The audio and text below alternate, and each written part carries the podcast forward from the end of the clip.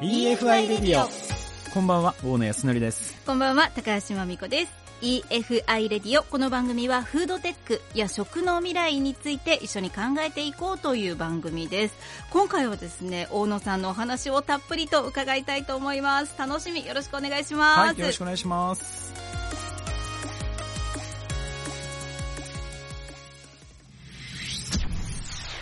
「EFI レディオ」さあ今日はですね大野さんのお話をちょっと久々にたっぷりと聞きたいなと思うんですが。はい。はい。今日はですね、うん。アグリテックです。アグリテック。アグリテックっていうとなんかどんなイメージですか？農業をなんか AI で管理するみたいな。ああでもまあまあ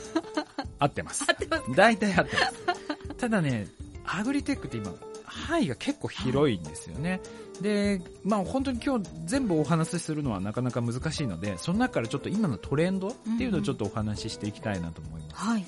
で今そのアグリテックの領域かなりこう進化をしてましてなのでその、まあ、今までもねヨーロッパのお話とかもさせていただいたと思うんですけれども急激になんでヨーロッパがこう伸びてるかというとやっぱりアグリテックが進んできてるからなんですよね。でなんで進んできてるかというと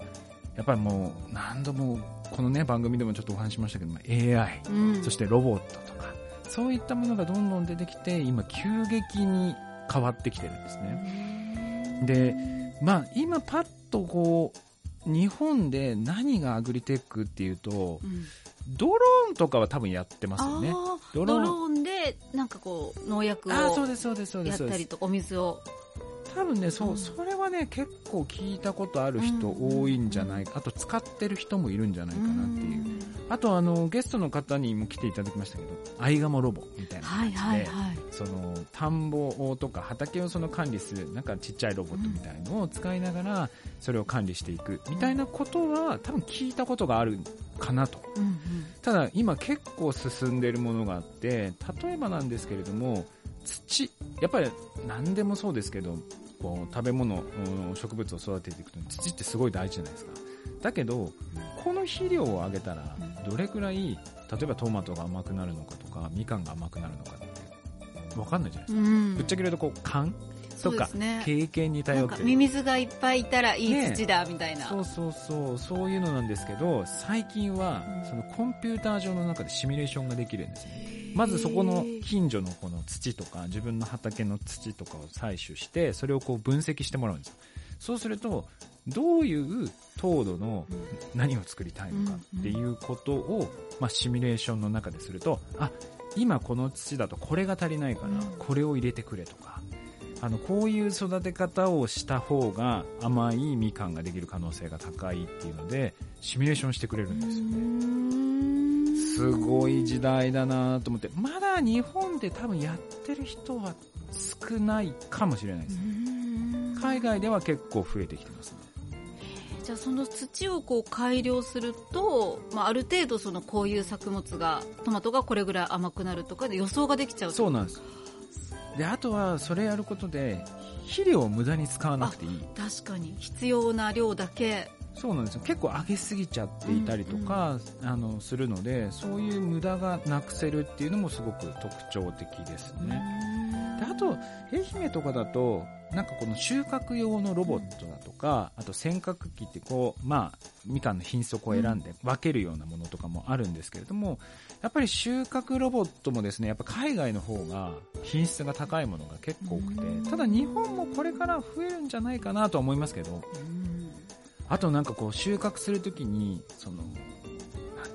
体の負荷を軽減するためのボディースーツみたいな。のがあるんですよ。やっぱみかんとか収穫するときにこう山だからそうなんみんなこう体が痛いとかいう話をすごく聞きますね。そうなんですよね。で今って日本が結構それレベルが高いみたいででそれをこう装着すると、まあ、重いものでも20キロとかのものも、まあ、軽々運へべるみたいな。えすごい。で海外になるとさらにそれがこう電動式になっててもう何百キロとかっていうものも持ち上げられるっていう。それ着るだけで。そうなんですよ。へだからそれをすると今まで重労働だったものっていうのが、まあ、簡単にできるようになって、うん、でさらにスマートフォンとかタブレットとかで、まあ、正確に管理できるようになると、広範囲の土地を、まあ、簡単に管理できる。そうすると、まあ、収穫量も上がり、まあ、売上も、まあ、利益も上がっていくみたいな今世界の中では結構やっぱそういうトレンドですよね。あのいかに生産性を高めていくのかみたいな、そういったところがこれからの、まあ、愛媛もそうですし日本にとっての産業に多分必要なことなのかなという気はしてます。あまりその農業ってこう土にまみれてみたいなイメージではなくなってきてるっていう感じですね。あのね、もう結構すごいのは、はい、多分現場に行かなくても、農作業してる人たちはもうアメリカとかでも出始めてます。えー、もうパソコンの前。であとはもう自動で全部動いていくみたいな。で日本は、まあ、アメリカとちょっとその土地の大きさとか、であとは坂がちょっと多かったりとかもあるんですがその日本は日本独自の多分やり方で進化していくと思ってるんですよなので多分なんかこのどういうそのアグリテックの機会があるのかとかどういうそのサービスがあるのかっていうのはおそらく地元の、まあ、JA しかりおそらくそういう研究機関がもう相当研究してるので多分ねそういう人たちにいろいろ相談するとこういうツールがあるからとか多分紹介してくれるんじゃないかなと思うんですよもやっぱこう体の負担がなくなって少ない人数でたくさん収穫できるようになったら、そういいですよね。そうでさらに品質が上がって、うん、それがあの高く売れるっていうのはすごいベストじゃないですか。うんうん、なのでやっぱりそういったところでどういうツールがあるのかっていうのはやっぱり知ってると知らないとじゃない。でこの番組始まる前もチャット GPT の話でちょっと盛り上がりましたけど、はい、やっぱ知ってると知らないとで全然違うんで、やっぱそこはどういうツールがあるのか本当それも例えばここの農場はこの技術がいいけど他のところに行くとそもそもこう傾斜角度が違ったりとか大きさが違うのでそれがそのまま使えるってわけじゃないのでやっぱ自分たちにこう合ったものが絶対あるので。なんか農業たくさんこう長年されてる方って長年の勘みたいなのってすごいあると思うんですよね。今年はこうとか、ね、こう土触ってこう匂いを嗅いでこの土はこうとかそういうのがなかなか受け継いで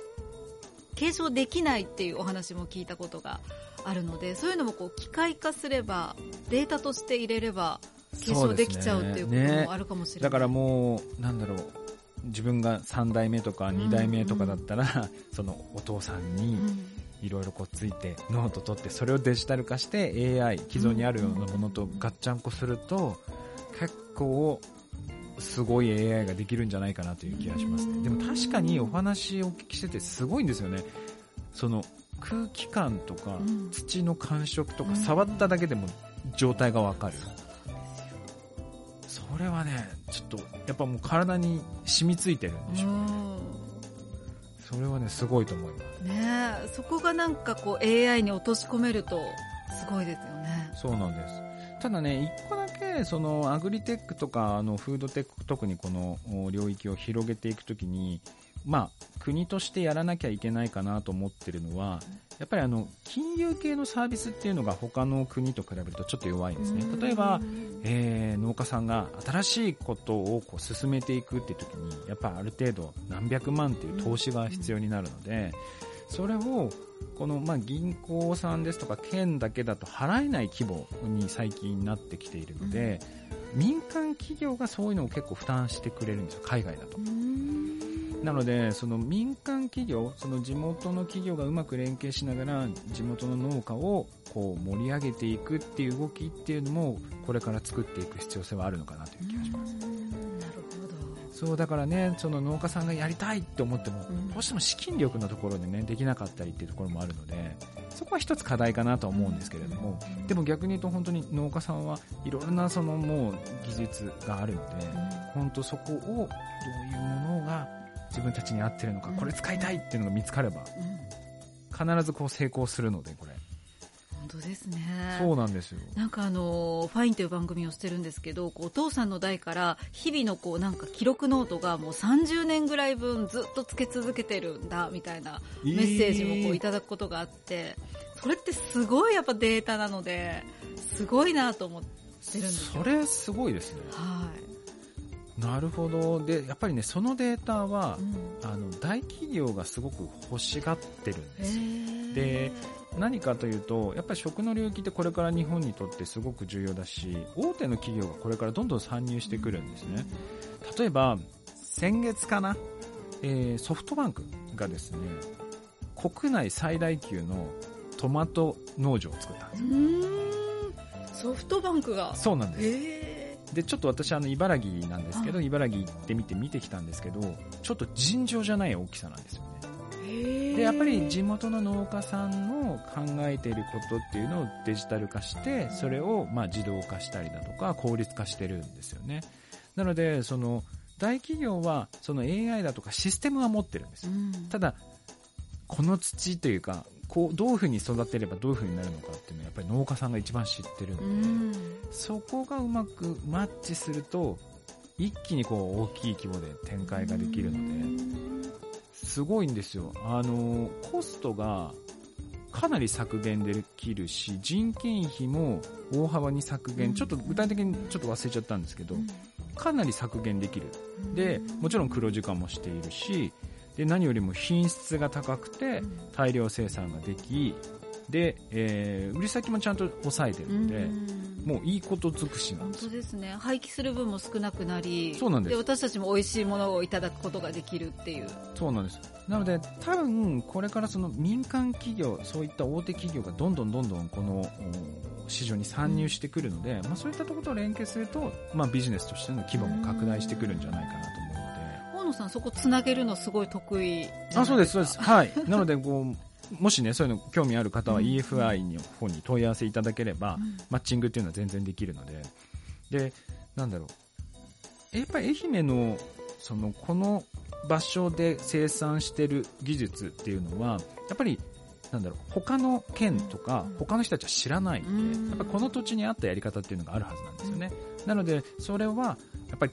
他の企業さん大企業の人たちも本当に欲しがってる情報なので、これはね、もう皆さんあれですよ。ぜひ、あの、いろんなところに頼っていただくか、EFI とかにぜひ聞いていただければ、マッチングは全然できるので、うん大野さんあの怖くない人なので全然、全然もういつでもウェルカムです。全然もうウェルカムです。ご連絡いただけたらと思いますいや本当農業変わりそうですね本当ねはい、変わると思います。あはいということで、えー大野さん今日ありがとうございましたりがとうございました。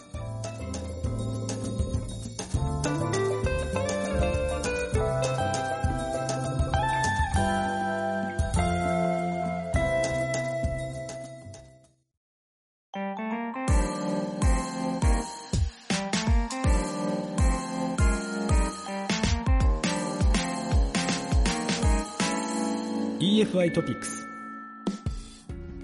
さて、えー大野さんここからはですね EFI トピックスのコーナーなんですが今週はどんな話題でしょうか？はい、今週はですね、うん先ほどちょっとソフトバンクのお話もさせていただいたんですが、はいソフトバンクが養殖事業に参入します。養殖？はい、もそうです。あのね、先ほどそのやっぱりチャンスだっていう話あったと思うんですけど、本当にね、いろいろな企業がその水産ですとか、この農業に参入してまして、で、ソフトバンクは何をしてるかっていうと、北大とまあ連携してですね、チョウザメうん。をまあ作ると、まあ、キャビアとかですね、そういうものを今養殖するというので、今、えー AI、そしてテクノロジー使って、えー自動で作れるっていう今仕組みを作っているで2020年から実はあの研究はしてたんですけど、はい。今年、まあ、本格的にその事業に参入するということで。キャビア。キャビア。結構安くなるかな。ああなるかもしれないですよね やっぱりあの今価格がねやっぱりどうしても本当高くてあと品質がやっぱり安定しないっていうところもあるので、うんやっぱり養殖にすると品質が安定するので,、でさらにこうやって大量生産できるようになると低価格でできるので、うんまあ、そこをこう目指してやっているでさらに、まあ、彼らこれから養殖やるっていうのでこの間発表してたんですけど、ね、今実証実験マダイでやってるのはうん。愛媛ですかひょっとしたら愛媛うんのそういう企業さん、養殖やってる人にとっては通信会社と連携して新しいビジネスをして取引量っていうのが増えるっていうふうになるかもしれない。まあ、それぐらい今、あの本当に通信会社っていうのはどんどんどんどん新しいことを投資してるので、なんかその辺のニュースっていうのは皆さんもちょっと常にアンテナ張って聞いていただくと、なんかその次にひょっとしたらつながるんじゃないかなと思います。はい、ということで EFI トピックスのコーナーでした。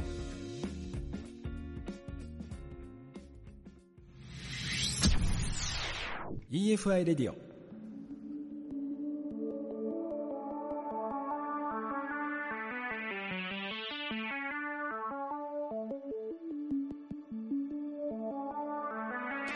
て、今回の EFI レディオエンディングのお時間になってきました。いや、大野さん、これからの農業についていろいろお話を伺って、なんかちょっとこう、私たちが子供の頃の思い描いていた農業とは全く違う世界が広がりそうですね。で、ね、私も、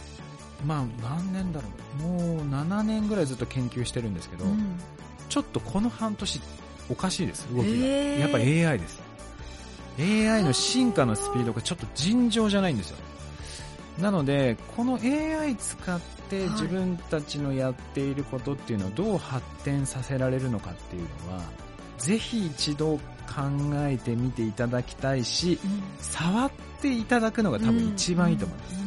でそれをこうやっていくと次の答えが見えるので、ちょっとね、皆さん、まず簡単なのはチャット GPT っていうのがあるので、うん、ぜひちょっとウェブで検索していただいて、いろいろ相談していくと、向こうが勝手に答えてくれるんで、うん、ぜひちょっとね、使っていただいて、うん、